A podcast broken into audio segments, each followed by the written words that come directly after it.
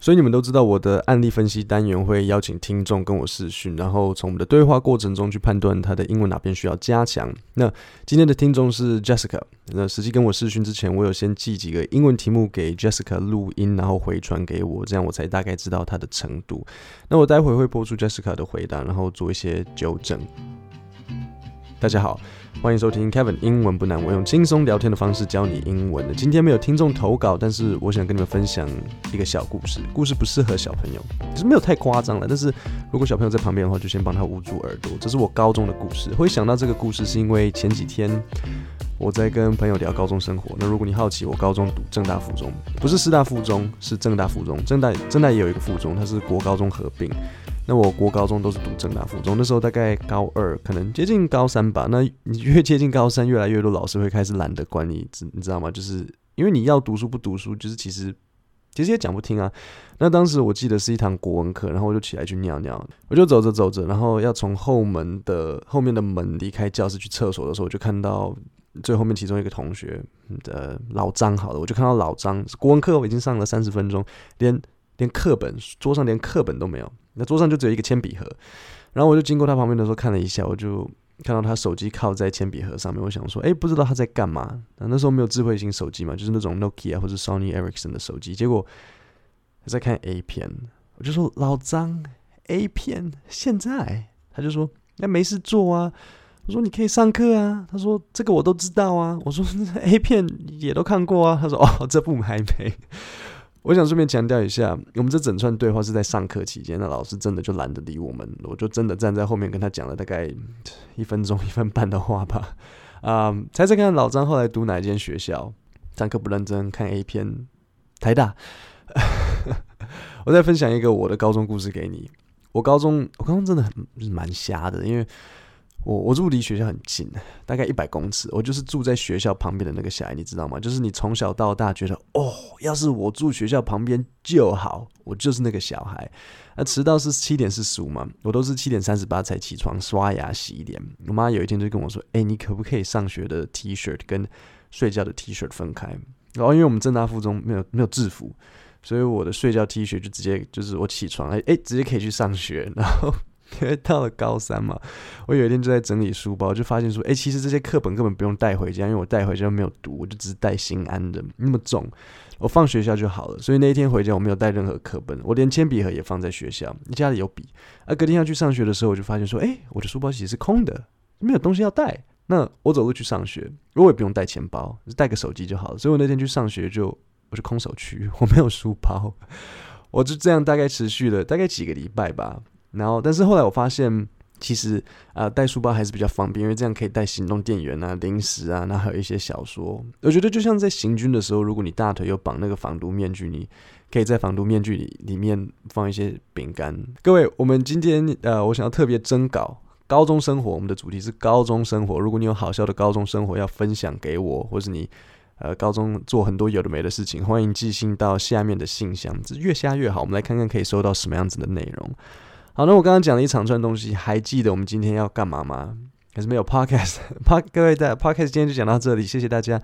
没有，今天的重点是听众的案例分析，所以我说我先出几个题目给 Jessica 练习。那第一题是 What did you do yesterday？那在这边我要跟你特别讲一下 What did you do yesterday？尤其是 Did you 的连音，如果你要讲更顺，你想要更连贯，外国人的 did 跟 you 念的时候会粘在一起变 did you，所以是。What did OK D D I 这样 did did did，然后 did you？So what did you do OK？What did you do？但是有时候他们会更粘在一起，听起来像什么？就是连那个 did 都省略，变成 What you do？你说 Kevin 真的吗？有这么黏？真的，我来播一段影片给你听。这是出自《X 战警：未来昔日》（X-Men Days of Future Past）。在这一段快银要把万磁王从监狱里面救出来，然后他问万磁王说：“诶，他们为什么把你关起来？就是你做了什么？What you do？” Must have done something pretty serious. What'd you do, man? What'd you do? What'd you do? Why'd they have you in there? For killing the president.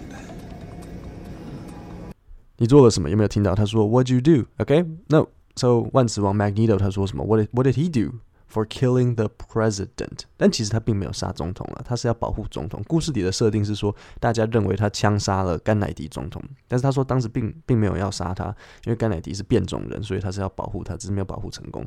OK，接下来我们要听听看 Jessica 怎么回答。What did you do yesterday？我们来听听看 What did she do yesterday？Mm, I went to climb a mountain yesterday with my friends in Jingmei, and after that, we went to practice scooter driving, driving scooter, because I want to get the scooter driving license this year. 好，那我先讲一下它的优点。首先，它发音蛮不错的，而且它字跟字间的连的那个音也很好，句型顺。我觉得讲英文是蛮稳的。那接下来我就会分享一些我认为要注意的地方。那这边我要纠正的是，I went to climb a mountain。那其实 我在听 Jessica 的这一整段，我我注意到他主要的问题是他的他的过去是不是很熟悉。它的过去式讲起来会有点卡，所以他说 I went to climb a mountain。我其实应该可以讲的就是直接你 climb 就直接用过去式就好了。I climbed a mountain。那这是一个呃，我觉得其实也不少人会犯的一个小错误。很多人在讲过去式的时候会不小心多放一个 went，因为想说 go 的过去式嘛，所以我做这件事情过去式我就要放一个 went，其实是不必要的。climb 自己就有过去式，所以 I climbed a mountain with my friends，这样就好了。然后啊，我要强调哦，不要把 climb a mountain 跟 mountain climbing 搞混。mountain climbing 是攀岩、登山之类的。如果你爬山是没有冒生命危险，那就不叫做 mountain climbing。好，那现在我要告诉你，什么时候你回答会说可能 go 呃。Go hiking 或是 went hiking。当有人问你说 What did you do 或是 What do you like to do，你要表达某一个活动，你要表达某一个 activity，这时候你就会用 go 这样子。比如说我我讲 What did you do yesterday？你说 I went drinking，我我去喝酒。或是有人问你说 What What do you like to do？那你说 I like to go scuba diving，潜水就是有有氧气筒的那种。但是有些时候有例外，比如说像瑜伽 yoga，你不能说啊。 Go yoga，你就是没有这种东西，你就是直接它是用 do，yoga 是用 do 的，所以就是 I like to do yoga，就这样。那其他几个 Jessica 犯的类似错误就是 We went to practice，就不用，就直接 we 这样，就是 practice 的过去式是什么？就加个 ed 啊。So we practiced riding a scooter because I want to get my license，他想要拿机车驾照。And we also watching movie at night. Mm, the movie's name is called uh, The Green Mile but the movie was too long, so we just watch um one hour and go to sleep. 然后 we also watching a movie at night. We also watched a movie last night，像这样子。And 然后还有 and go to sleep，过去式 went went to sleep，这些就是过去式都要注意的地方。整体说整体上我会说 Jessica 要加强的地方就是它的过去式。那待会在我跟 Jessica 的 interview 的 就是访谈的过程，我会跟他做一点 speaking 练习。然后，如果你认为自己的过去式也是很容易讲不好的，那你就注意今天的内容，跟我一起练习。然后你也可以一起试试看。Uh, what did you do today? Today I went shopping. 好，所以我我说 Today I went shopping，这就是我说的，因为 Jessica 问我我做了什么嘛，so 这就是我说的，要用 went。你想要表达你从事的一个活动，那就是动名词 shopping 嘛，所以 went shopping。那记得 I went shopping，你去从事 shopping 这个这个 activity。那再来，我要考你，再告诉我为什么我去 shopping？Because I will be attending an event. What will what will I be doing? because I will be attending an event. And so I thought I had to get some um, some nicer clothes for the event. It's a kind of formal event or just casual casual clothes. I will be attending an event，参加一个活动。所以这边 Jessica 讲了一个很好的单词，她说 formal or casual。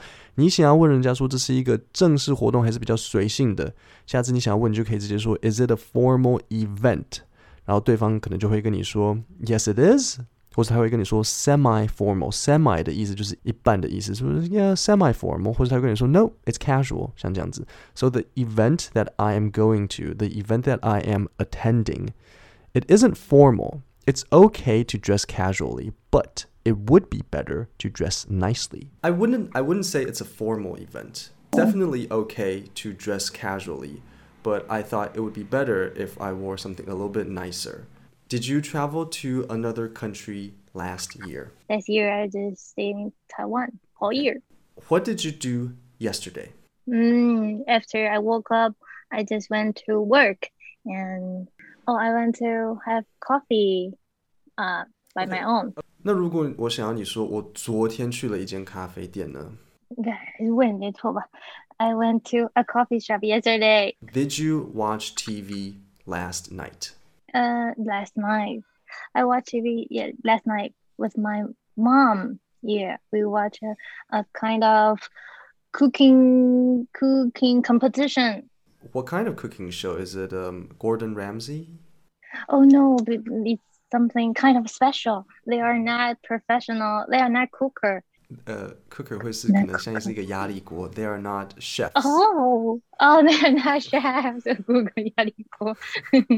okay, they are not chefs. Some of them are um kind of lawyer or dentist. Did you read a book or magazine last week? Last week, yes, I I read I read uh one book last week. When was the last time you went on holiday? Went on a holiday? Yeah. What does it mean? To go on a vacation. Oh, I went on a vacation on December. 差一点点，因为重点是 the last time 嘛，对不对？So the last time 放在最前面。The last time I went on a vacation, went to, went on. Uh, uh, vacation is on. The last time I went on a vacation at December. The last time I went on a vacation was 然后月份 Oh, was December. In in in, in December. Oh, yeah. was in December. Okay. 如果是在礼拜三 On Wednesday. 在秋天。嗯，在在春天好了，在春天。In spring。各位，我们今天的 podcast 就讲到这边，然后我有在下面放一份免费的讲义，就是让你去看一些 你可以练习的过去式练习，然后我也有把答案写在里面，让你可以去学习，然后去参考。